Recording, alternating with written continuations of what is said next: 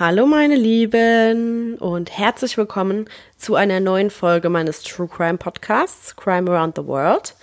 Ich bin euer Host Isabel und ich freue mich heute, euch zur 13. Folge begrüßen zu dürfen und es auch endlich wieder in meinem häuslichen Umfeld, meinem Zuhause, mit dem Mikrofon nicht in der Hand, sondern an den Mikrofonständer, wo es auch hingehört. Es war ein größerer Akt, als ich es äh, als ich mir vorgestellt habe. Das Abbauen war um einiges leichter, aber ich wollte heute unbedingt die neue Folge für euch aufnehmen. Habe auch gewartet, bis mein Mann im Bett ist, dass ich keinerlei Störungen habe, dass ich mich voll und ganz auf die Folge konzentrieren kann.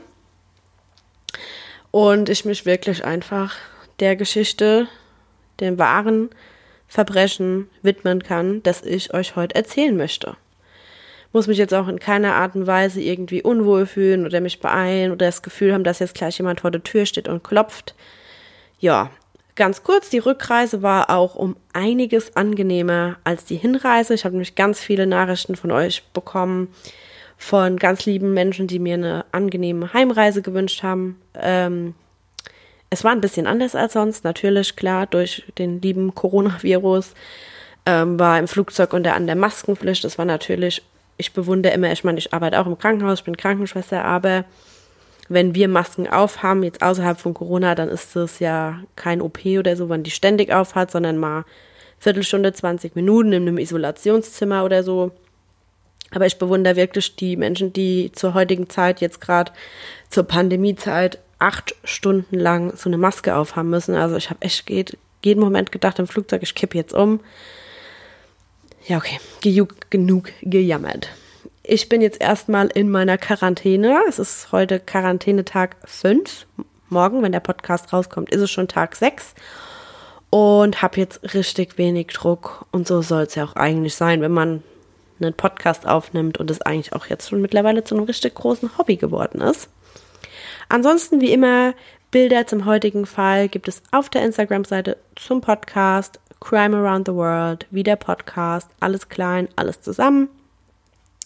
Im Vornherein möchte ich mich auch wieder für die lieben Nachrichten bedanken. Wie gesagt, ich antworte immer auf Instagram. Die Followerzahl steigt. Ich freue mich und ich freue mich auch über positive Bewertungen auf Apple Podcast. So, und bevor ich jetzt noch ewig über meine Reise berichte, die Qualen meiner Reise, der Grund meiner Reise, meine Heimreise oder meine Quarantäne, dachte ich doch, das lassen wir einfach mal bleiben, weil ich mir das Gefühl habe, das interessiert sowieso nicht so viele, was ich jetzt über mich persönlich zu berichten habe, sondern wir springen dann direkt zu dem Grund, warum ihr eingeschaltet habt, und zwar der heutigen Geschichte slash dem wahren Verbrechen, das sich ereignet hat, zu lauschen. Und zwar spielt dieses oder ist geschehen im Bundesstaat New Mexico, also im amerikanischen Bundesstaat New Mexico. Ja, wir sind wieder in den Vereinigten Staaten. Und zwar habe ich eine ganz, ganz lange Liste von Fällen, die mich persönlich interessieren und die ich super interessant fand, als ich sie mal irgendwo gehört oder gelesen habe oder recherchiert habe. Und von der Liste werde ich jetzt wählen. Und der war ganz oben. Und deswegen ist, der, ist es heute dieser Fall geworden. Ähm, wie immer habe ich auch ein paar Fakten über den Bundesstaat für euch heute parat, um genau zu sein, zwei Fakten. Und der erste ist, dass es in New Mexico tatsächlich einen Vulkan gibt, der ist 2400 Meter hoch und von dieser Vulkanspitze kann man eine atemberaubende Aussicht genießen. Und zwar kann man tatsächlich fünf Bundesstaaten von dort aus sehen. Und zwar New Mexico selbst, Texas, Oklahoma, Kansas und Colorado.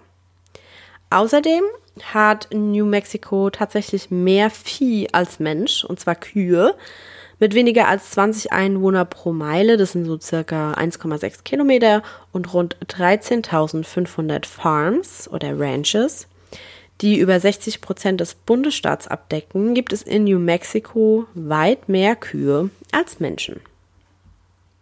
Und dann würde ich sagen, geht es doch auch schon direkt an den heutigen Fall.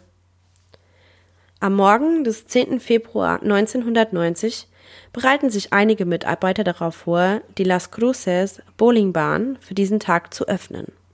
Um 8.29 Uhr am Morgen erhielten die Notdienstleiter jedoch einen panischen Notruf. In dieser Kegelbahn in New Mexico entdeckten die Ermittler eine der herzlosesten Taten aller Zeiten.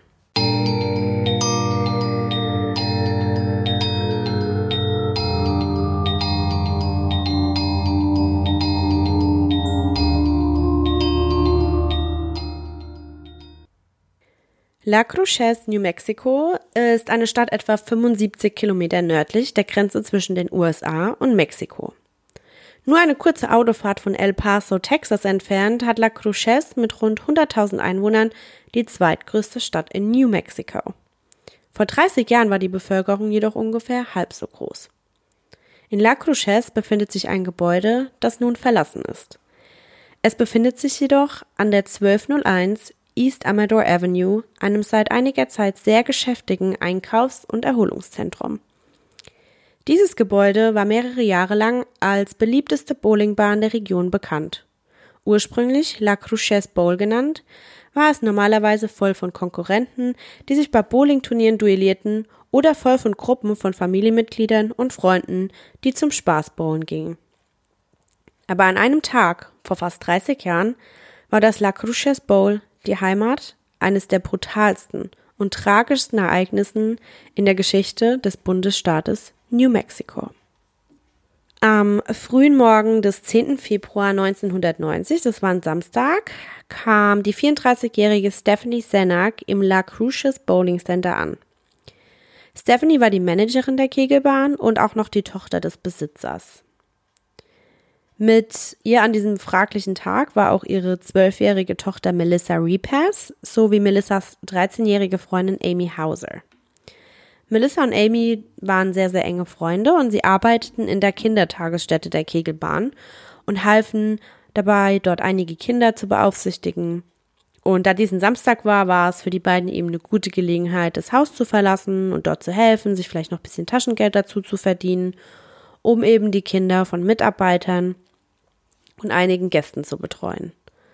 Es war erst 8 Uhr morgens und sowohl Melissa als auch Amy waren mit Stephanie in Stephanies Büro und dort bereitete sich sie eben darauf vor, für den Tag die Bowlingbahn dann zu öffnen. Sie ging noch ein paar Quittungen der vergangenen Nacht durch und stellte sicher, dass eben in den Büchern auch alles seine Genauigkeit und Richtigkeit hatte. Melissa und Amy warteten unterdessen eigentlich nur darauf, dass sich die Kegelbahn öffnete, Sie gingen im Büro ein und aus, auf und ab, suchten nach Snacks und versuchten einfach sich zu beschäftigen, bis quasi Arbeit für die beiden eintraf. Zwei der Menschen, mit denen sie in den frühen Morgenstunden zu tun hatten und denen sie begegneten, waren Steve Sanek und Ida Holguin. Steve Sanek war der Bruder von Stephanie und halt auch klar der Onkel der zwölfjährigen Melissa. Er arbeitete heute Morgen nicht in der Bowlingbahn, war aber früher am Morgen vorbeigekommen um ein paar Sachen abzuholen und war kurz nach 8 Uhr aber schon wieder gegangen. Ida Holguin, die andere Person, der die beiden Mädchen begegneten, war die 33-jährige Snackköchin der Kegelbahn. Also Snackköchin sage ich jetzt deshalb, weil es halt eine Kegelbahn, was gibt's? Pommes, ein Burger, man kocht ja nicht richtig. Sie verbrachten die Stunden vor der Eröffnung damit, ihre Essensoptionen für den Tag vorzubereiten und eben die Küche für den bevorstehenden Ansturm auf das Mittagessen auf den neuesten Stand zu bringen, alles zu kontrollieren, eben Klarschiff zu machen. In dieser frühen Morgenstille wurde der Frieden der Bowlingbahn jedoch unterbrochen. Gegen 8.20 Uhr stürmten zwei fremde Männer in die La Cruces Bowlingbahn. Keiner der Männer trug Masken oder Handschuhe, aber sie stürmten durch die unverschlossene Eingangstür der Kegelbahn, ohne sich umzusehen oder zu kümmern, dass sie jemand erkennen konnte.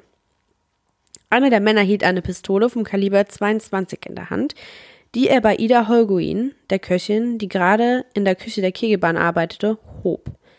Er forderte die erwachsene Frau auf, zum Büro des Managers zu gehen, wo sein Partner die beiden Mädchen Melissa und Amy schon zusammengebracht hatte.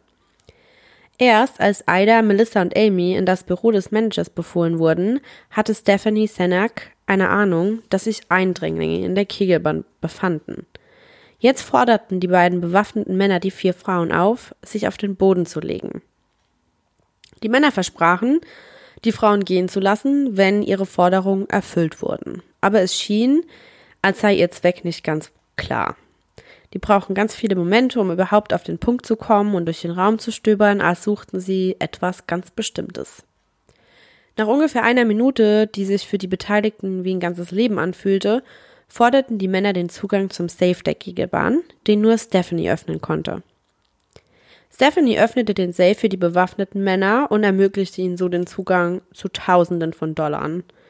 Es wurden geschätzt, dass die Männer irgendwo zwischen 4.000 und 5.000 Dollar gestohlen haben sollen. Der Gesamtbetrag ist allerdings nicht ganz klar, aber was am faszinierenden ist, dass die Männer etwas Geld zurückgelassen haben. Sie haben nicht alles gestohlen, was den Ermittlern später dann irgendwie andeutete, dass Raub nicht ihr einziges Motiv war.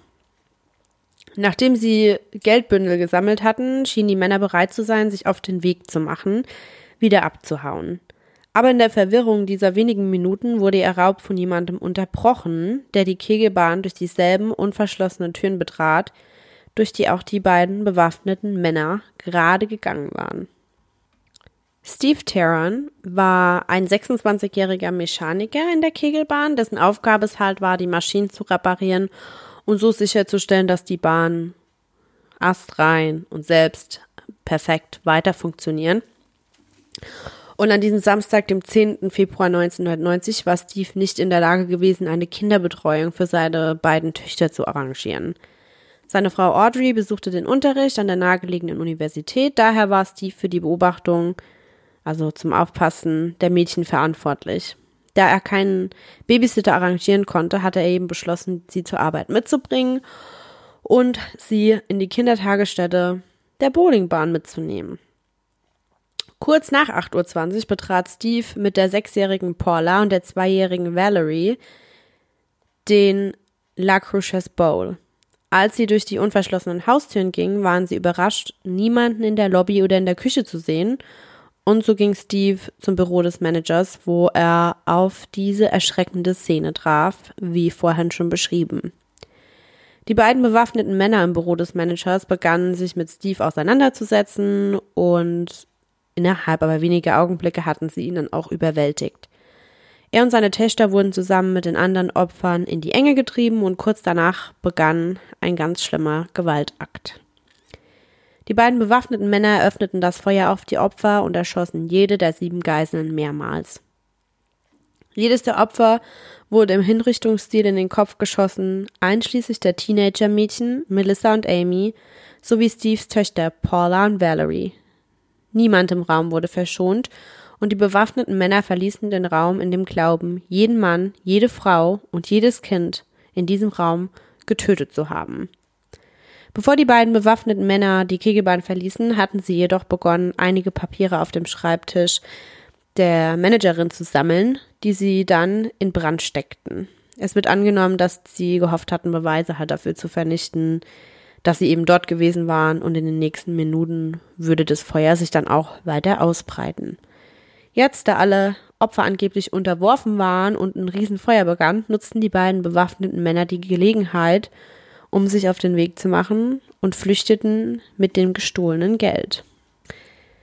Gegen 8.29 Uhr erhielt die Notdienstzentrale von La Cruches einen Anruf von einem Telefon in der Kegelbahn. Am anderen Ende des Telefons erzählt die zwölfjährige Melissa Repass einem Dispatcher, was sich gerade dort zugetragen hatte. Melissa Repass, die zwölfjährige Tochter von La Cruces Bowl Managerin Stephanie Senak, war insgesamt fünfmal angeschossen worden. Doch selbst nachdem sie diese Brutalität aus erster Hand miterlebt und überlebt hatte, dachte sie an das zurück, was ihr einige Wochen zuvor in der Schule beigebracht worden war. Die 911 anrufen. Dieses schnelle Denken rettete nicht nur Melissas Leben, sondern auch zwei weitere, da die Rettungsdienste in etwas mehr als einer Minute tatsächlich am Tatort eintreffen konnte.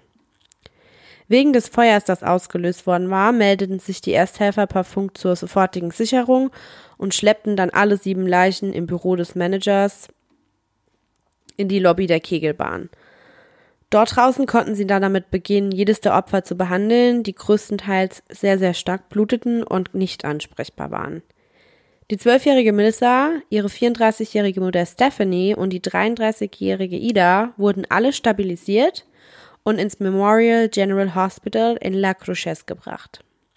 Valerie Taryn, Steve Tarrans zweijährige Tochter, begleitete sie, starb aber leider noch am selben Tag im Krankenhaus. Die anderen drei Opfer, der 26-jährige Steve Taryn, seine sechsjährige Stieftochter Paula und die 13-jährige Amy Hauser, wurden am Tatort noch für tot erklärt. Sanitäter und Rettungskräfte hatten schnell reagiert, aber nicht schnell genug, um sie zu retten, wenn das überhaupt noch möglich gewesen wäre. Feuerwehrleute waren schnell in der Lage, das Feuer im Büro des Managers zu löschen. In der Zwischenzeit begannen Polizeibeamte, sich mit der örtlichen US-Grenzschutzbehörde zu koordinieren, um sich in der Region zu verbreiten, Straßensperren eben aufzustellen und nach örtlichen Verdächtigen Ausschau zu halten. In ihrem panischen Notruf hatte die zwölfjährige Melissa Repes die Opfer als schwarze Männer identifiziert, aber das wird sich dann in wenigen Stunden ändern. Die Polizei glaubt, dass die Verdächtigen eben hispanische Männer mit dunkler Hautfarbe, die möglicherweise vorhaben, das Land über die nahe Grenze nach Mexiko zu verlassen. Dieser Vorfall, der sich am 10. Februar 1990 ereignete, würde die Region noch Monate, Jahre und sogar Jahrzehnte später schockieren und erschrecken. Aus offensichtlichen Gründen wurde es in den folgenden Tagen dann in der Presse als Massaker an der Kegelbahn La Cruces bezeichnet. Und dieses Massaker hat, wie schon vorher gesagt, eben vier Opfer gefordert. Steve Taryn, Paul Ho Paula Holgreen, Valerie Taryn und Amy Hauser. Amys Eltern und andere geliebte Menschen wurden nun beraubt, als sie sahen, wie ihr Kind einfach nur 13 Jahre alt wurde. Sie war in ihrem Leben immer lebenslustig und herzerwärmend wurde von ihr berichtet und ihr ansteckender Gesang wurde von den Eltern schmerzlich vermisst. In der Zwischenzeit hatte Audrey Taryn, die Witwe von Steve und die Mutter der sechsjährigen Paula und der zweijährigen Valerie, auf einen Schlag ihre ganze Familie verloren. Ich kann mir persönlich ganz ehrlich nicht mal vorstellen, welchen Schmerz und welche Qualen diese Mutter unmittelbar nach diesem abscheulichen Versprechen, Verbrechen durchgemacht haben muss. Und sie wird sich dann auch natürlich verständlicherweise ganz, ganz viele Jahre lang weigern, in den Medien darüber zu sprechen. Die anderen Opfer, Stephanie Senek, Ida Hogreen und Melissa Repes, würden in den Tagen, Wochen und Monaten nach der Tat ebenfalls mit einer ganzen Reihe von Problemen konfrontiert sein. Zusätzlich zu dem großen Trauma, das sie halt natürlich erlitten haben und das sie halt auch langfristig bewältigen müssen, müssen sie sich kurzfristig dringlicheren Problemen stellen. Sie waren jeweils mehrmals angeschossen worden und würden eben längere Aufenthalte in örtlichen Krankenhäusern auf ihrem Weg zur Genesung mitmachen müssen.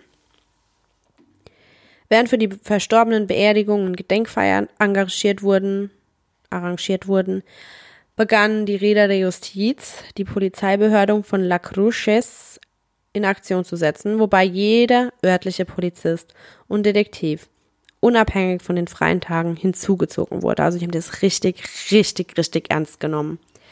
Diesmal großes Kompliment für das Engagement.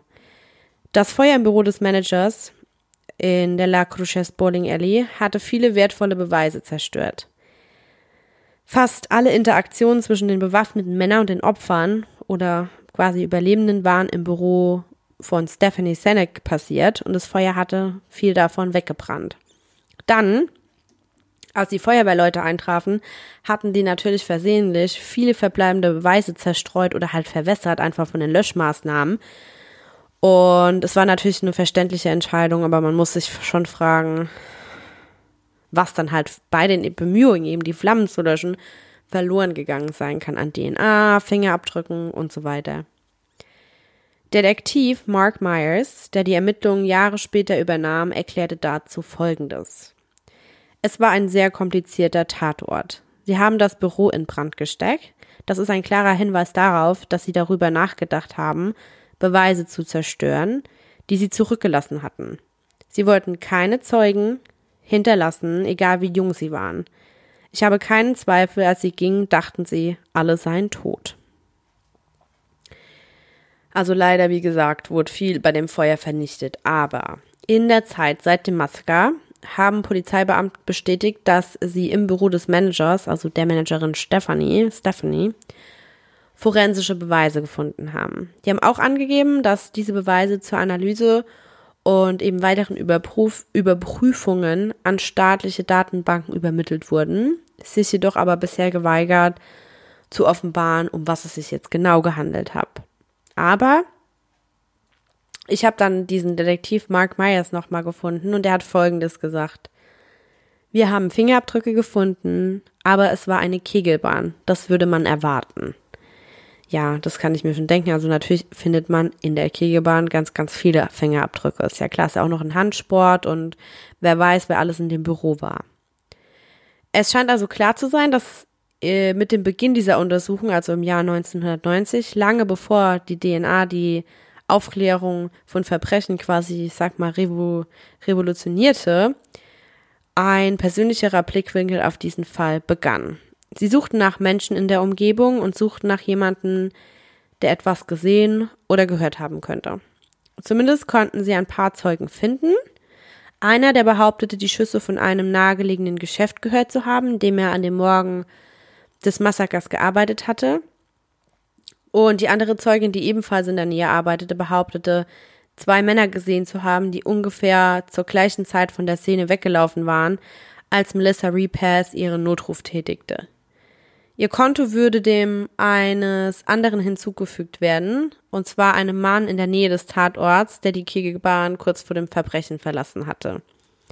Steve Sanak war der Bruder von Stephanie Sanak, der kurz vor dem Überfall die Bahn verlassen hatte. Steve behauptete, er habe zwei spanische Männer im Bereich der Kegelbahn laufen sehen, vielleicht sogar auf dem Weg zum Eingang. Das war er sich aber dann nicht mehr sicher. Also hat die halt da einfach nur laufen sehen. Der wusste nicht, wo die hingingen. Ähm, er behauptete auch, einer der Männer habe eine Aktentasche getragen, die er dem anderen beim Gehen so überreicht hatte. Steve Senek setzte die Punkte erst zusammen, nachdem er eben von dem Verbrechen erfahren hatte, erklärte jedoch, dass die beiden Männer sehr unterschiedliche Merkmale hatten. Also der hat das natürlich dann erstmal nicht, nicht kapiert, da denkt man sich ja auch nichts dabei, es ist ihm dann erst im Nachhinein eingefallen. Einer war älter der beiden und einer war jünger. Steves Beschreibung würde letztendlich die Grundlage für die Polizeiskizze bilden, die ich auch bei Instagram einfügen werde. Könnt ihr dann gucken. Also, Verdächtiger Nummer eins war ein junger spanischer Mann zwischen 28 und 34 Jahren, der etwa 1,78 groß war und so zwischen 77 und 80 Kilogramm wog.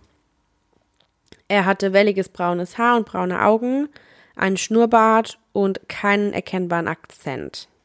Verdächtiger Nummer zwei war ein älterer spanischer Mann, also Spanisch jetzt nicht Spanisch, sondern Hispanic, also Mexikaner oder also auf jeden Fall mit spanischen Ländern, äh, Ländern, in denen Spanisch gesprochen wird, Hintergrund. So. Also der zweite Mann war zwischen 48 und 54 Jahre alt, circa, etwa 68, 1,68 groß, etwa 64 Kilogramm und ganz dünnes Salz-Pfefferhaar, also so weiß-grau meliert, mit braunen Augen und sein Englisch sprach er mit leichtem spanischen Akzent. Beide Männer wurden dann, wie gesagt, äh, in Skizzen dargestellt, die dann in den Wochen nach dem, ich nenne es mal Amoklauf, ah ja, Amoklauf ist nicht ganz richtig, also Massaker an die Medien verteilt wurden. Und aufgrund zusätzlicher Zeugenaussagen wurde angenommen, dass die beiden Männer in einem grünen Fahrzeug mit Allradantrieb, also vielleicht ein Van, von der Szene geflohen waren. In den Stunden nach der Meldung des Massakers in der Kegelbahn gab Steve Sanek der Polizei seine Beschreibung dieser beiden Männer. Kurze Zeit später wurde er an den Ort der Straßensperre der Polizei gerufen, an dem ein einzelnes Fahrzeug am Rande der Stadt angehalten worden war. Im Fahrzeug befanden sich vier spanische Männer, die Tausende von Dollar in Bar bei sich hatten. Steve konnte aber keinen der Männer als den identifizieren, den er zuvor gesehen hatte, und diese Gruppe von Männern durfte weiterfahren. Schon bald wurden die Beschreibungen dieser beiden Männer durch die Erschließung der Überlebenden Ida Holguin überprüft, die mehrere Schüsse halt überlebt hatte. Sie war wegen des Massakers in der Kegelbahn anwesend gewesen, also war währenddessen dort und konnte die Beschreibung der beiden bewaffneten Männer ergänzen. Sie glaubte, die beiden Männer einige Zeit vor dem Schießen schon mal auf der Kegelbahn gesehen zu haben, also entweder so in den Tagen, Wochen oder Monaten vor diesem Verbrechen. Sie und andere Angestellte glaubten, dass die Männer dort gewesen waren, um ein Gefühl quasi für die Kegelbahn zu bekommen. Also wie ist das Layout, wie ist der Zeitplan, wie sind die regulären Arbeitszeiten. Außerdem glaubt sie und andere auch, dass die bewaffneten Männer nicht in die Kegelbahn gegangen waren, um den Ort einfach nur auszurauben, Sie würde später feststellen, dass die beiden bewaffneten Männer äh, etwas suchten, bevor sie zum Safe gingen. Aussagen von Ida und den anderen Überlebenden deuten auch darauf hin, dass dies mehr als nur ein, also mehr als nur ein Raubüberfall gewesen war. Auch aufgrund der Umstände, weil das einfach so brutal war, war halt jeder einfach verwirrt. Wenn es einfach nur ein Raubüberfall gewesen wäre, dann hätten die ja die Leute nicht mehrmals anschießen müssen. Genau, wir haben jetzt das ganze Jahr schon detailliert beschrieben. Also nochmal ganz kurz. Die beiden bewaffneten Männer betraten die Ke Kegelbahn. Sieben Personen hielten sie gefangen und schließlich trafen sie die Entscheidung, alle sieben Opfer zu erschießen. Sie waren dann mit den 4.000 bis 5.000 Dollar abgereist, hatten sich aber aus irgendeinem Grund entschlossen, Geld im Safe der Kegelbahn zu lassen. Und aus diesem Grund konnten die Ermittler nicht feststellen, ob es sich um einen geplanten Raubüberfall handelte oder nicht.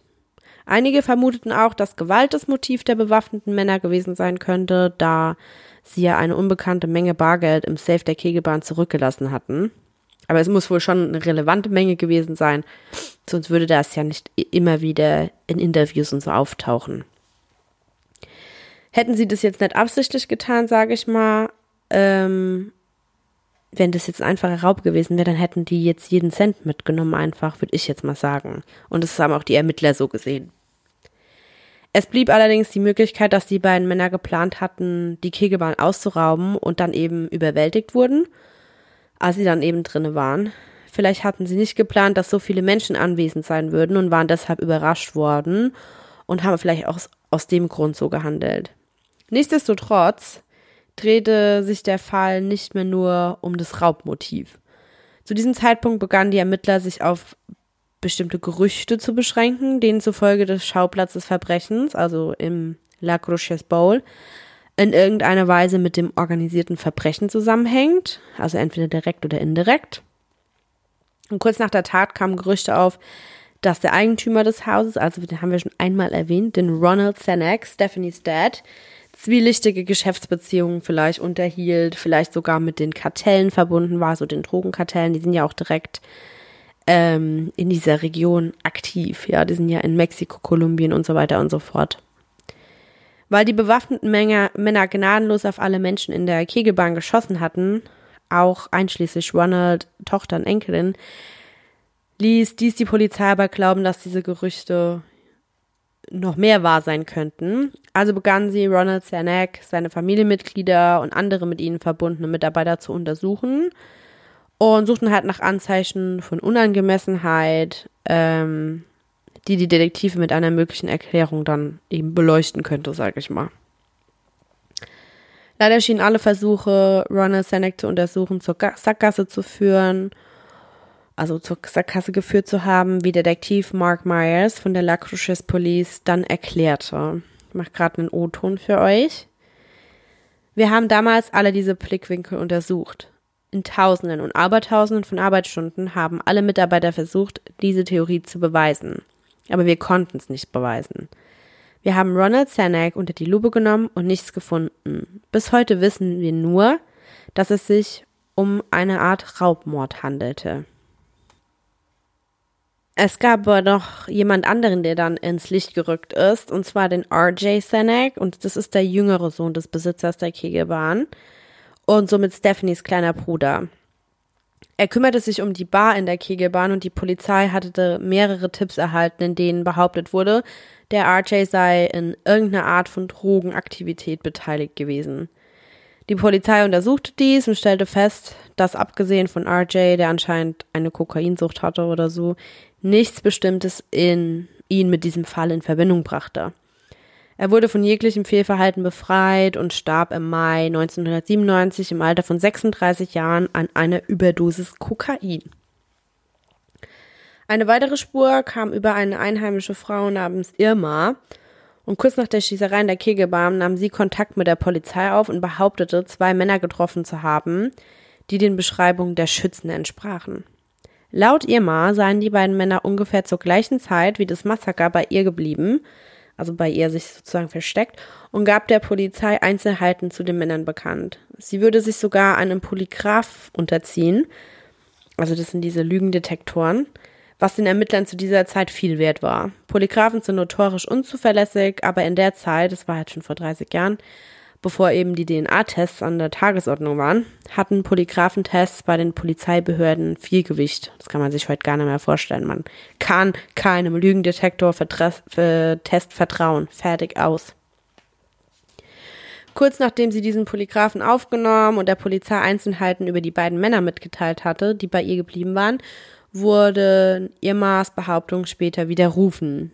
Die Polizei nahm ihren häufigen Drogenkonsum, die war nämlich auch ein Drogenjunkie, zur Kenntnis und hörten später auf, mit ihr über das Verbrechen überhaupt zu sprechen.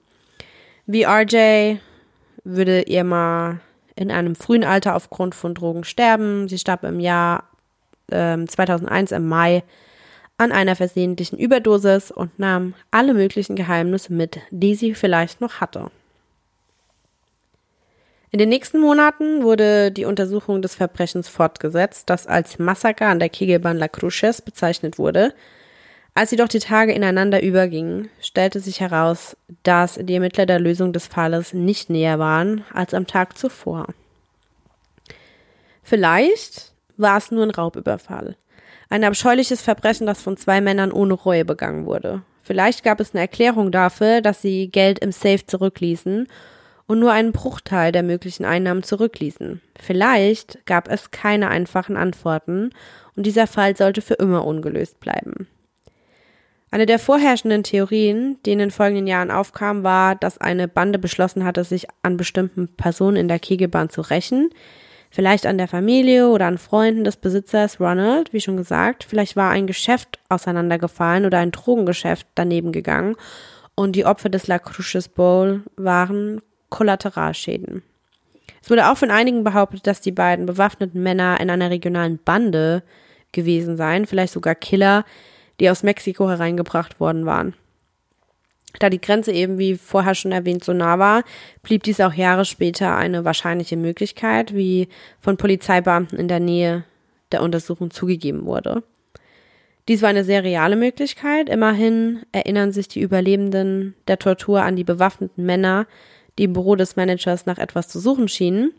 Vielleicht etwas, das sie zurückbringen sollten. Geld schien sowieso, wie schon gesagt, ein sekundäres, sekundäres Ziel gewesen zu sein. Und vielleicht nahmen sie auch einfach nur das Geld, um die gesamte Untersuchung einfach zu trüben.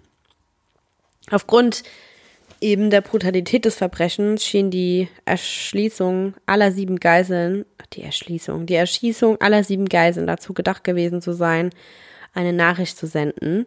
Vielleicht war ein ehemaliger Angestellter oder Bekannter des Kegelbahnpersonals in irgendeiner Weise beteiligt. Aber wieder, alles beruht hier nur auf Vermutungen. Die Ermittler hatten sehr wenig zu tun, basierend auf den lückenhaften Aussagen von Zeugen und den forensischen Beweisen, die selbst spekulativ zu sein schienen. Es gab keine eindeutigen Hinweise auf einen einzelnen Verdächtigen und das würde sich in den folgenden Jahren auch nicht ändern. Die Geschichte wurde allerdings dann noch äh, in den nächsten Jahrzehnten mehrmals in der Fernsehsendung America's Most Wanted gezeigt und hat auch in einigen lokalen Nachrichtenberichten wieder mal hervorgehoben. Aber abgesehen von gelegentlichen Erwähnungen begann die Geschichte in den Hintergrund der aktuellen Ereignisse zu treten. Und die Familie mussten sich damit abfinden, dass es keine Antworten auf ihre Fragen gab und keine Gerechtigkeit für ihre verlorenen Lieben. Die Stephanie Sanek starb leider 1999, also neun Jahre nach dem Massaker, aufgrund von Komplikationen ihrer schießbedingten Verletzungen. Sie wurde von ihrer Familie überlebt, einschließlich ihrer Tochter Melissa, die fast ein Jahrzehnt zuvor den panischen Notruf getätigt hatte. Melissa und Ida blieben die einzigen Überlebenden der Schießerei. Ein Kreuz, das sie weiterhin tragen müssen. Obwohl fast drei Jahrzehnte vergangen sind, bleiben sie durch die Schießerei traumatisiert und hoffen weiterhin, dass Gerechtigkeit für diejenigen gefunden werden kann, deren Leben durch den brutalen Vorfall verloren und betroffen war. Kurz nach dem 20. Jahrestag des Verbrechens wurde der Dokumentarfilm veröffentlicht, also ein Dokumentarfilm über das Ganze, und schien eine neue Welle des Interesses am Massaker auszulösen. Zum ersten Mal sprachen offen Zahlen über den Fall und Zeugen, darunter Audrey Taryn, die Witwe des Erschießungsopfers Steve Tarrant sowie die Mutter von Paula und Valerie, ihre beiden Töchter, die ebenfalls ums Leben kamen. Sie hatte nach dem Vorfall ihre ganze Familie begraben müssen und war weiterhin von den Ereignissen des letzten 20 Jahren schwer betroffen. O-Ton. Du wartest und wartest und wartest. In den ersten Jahren, vielleicht in den ersten zwölf Jahren, gab es immer viel Angst. Ich war immer sehr nervös und wollte mehr wissen. Aber danach musste ich es beiseite legen. Wir sind an einem Punkt angelangt, an dem wir einfach keine Antworten mehr bekommen. Audrey wollte, dass sich der Rest der Welt daran erinnert, wie gewalttätig der Vorfall war. Meine Zweijährige, sie wurde in die Stirn geschossen. Aber sie wurde nicht sofort getötet. Ihr Rückenmark wurde jedoch durchtrennt. Hätte sie gelebt, wäre sie eine Tetraplegi Tetraplegikerin gewesen. Es ist 20 Jahre her und die Leute werden immer noch aufhalten und mir sagen, dass sie für mich beten. Beten, dass es eine Schließung des Falls geben wird. Das Gebäude, das einst als das La Cruces-Bau bekannt war, steht weiterhin an der gleichen Stelle wie damals. Es hat jedoch in den letzten drei Jahrzehnten mehr als einmal den Besitzer gewechselt und zwei verschiedene Namen durchlaufen. Das war dann einmal die Sun Lanes und die Ten Pin Alley. Im Juni 2018 wurde die Kegelbahn dann dauerhaft geschlossen, was dem äh, Establishment ein Ende setzte, also dem Gebäude, das einst so viel Lächeln und dann doch so viel Leid hervorgebracht hatte. Das als Massaker der Kegelbahn La Cruches bekannte, der bekannte Fall ist weiterhin eine aktive Untersuchung bei der Polizei von La Cruches. Die Akte Nummer N04840 bleibt offen und aktiv. Die Ermittler bestehen darauf, dass an dem Fall immer weiter gearbeitet wird, was bedeutet, dass es sich nicht um einen kalten Fall handeln wird. Lieutenant Casey Mullins der alle Detektive der LCPD überwacht, sagt, dass die Ermittler in der Lage waren, Beweise von der Szene wiederzugewinnen, einschließlich forensischer Beweise. Er besteht jedoch darauf. Ein Großteil dieses Falles hängt davon ab, dass jemand Informationen vorlegt. Wir zählen wirklich auf die Öffentlichkeit. Obwohl die Polizei keine aktiven Ermittlungshinweise hat, bleibt Lieutenant Mullins zuversichtlich, dass der Fall in naher Zukunft gelöst werden kann. Hoffentlich noch vor dem 30-jährigen Jubiläum im nächsten Februar, sagt er. Was jetzt natürlich nicht eingetroffen ist. Das ist nämlich äh, jetzt schon das 30-jährige Jubiläum, jetzt vergangenen Februar gewesen. Es ist extrem frustrierend, weil es eine Horrorgeschichte ist. Vier unschuldige Menschen haben an diesem Tag ihr Leben verloren. Es ist das, was wir tun sollen, die Bösen ins Gefängnis bringen. Wenn wir das nicht tun, ist es so, als würden wir unseren Job nicht richtig machen. Dies ist immer noch ein offener Mordfall ersten Grades und die Verjährungsfrist für diesen Fall wird niemals auslaufen. Die Männer, die für dieses Verbrechen verantwortlich sind, entziehen sich weiterhin den Ermittlern, aber Audrey Taryn, also die Witwe und Mutter der drei Opfer, stellt sich vor, dass sie in großer Angst und Elend leben. Ich stelle mir vor, wie sie verletzt sind und sich verstecken. Es kann nicht einfach für sie sein. Jeder sucht dich, während du versuchst, dir ein normales Leben zu ermöglichen. Ich stelle sie mir in viel Elend vor. Man kann also nur hoffen, dass sich diese kranken, selbstsüchtigen Männer in naher Zukunft hinter Gittern befinden. Wir sind mal gespannt, wie es noch weitergehen, bis dies aus eintritt. Also ich drücke tausendfach die Daumen. Bleiben die Geschichten von Stephanie Sanek, Melissa Repass, Amy Hauser, Ida Holguin, Steve Taryn, Paula Holguin und Valerie Taryn ungelöst. So, ihr Lieben, das war der heutige Fall. Wie immer freue ich mich, wenn ihr mir bei Instagram per Direktmessage oder unter den Post, wie ihr das wollt, sagt, was ihr davon haltet. Was ist für euch die plausibelste Erklärung? Und ja, bis dahin würde ich sagen, wir hören uns dann nächste Woche. Bis dann, ciao.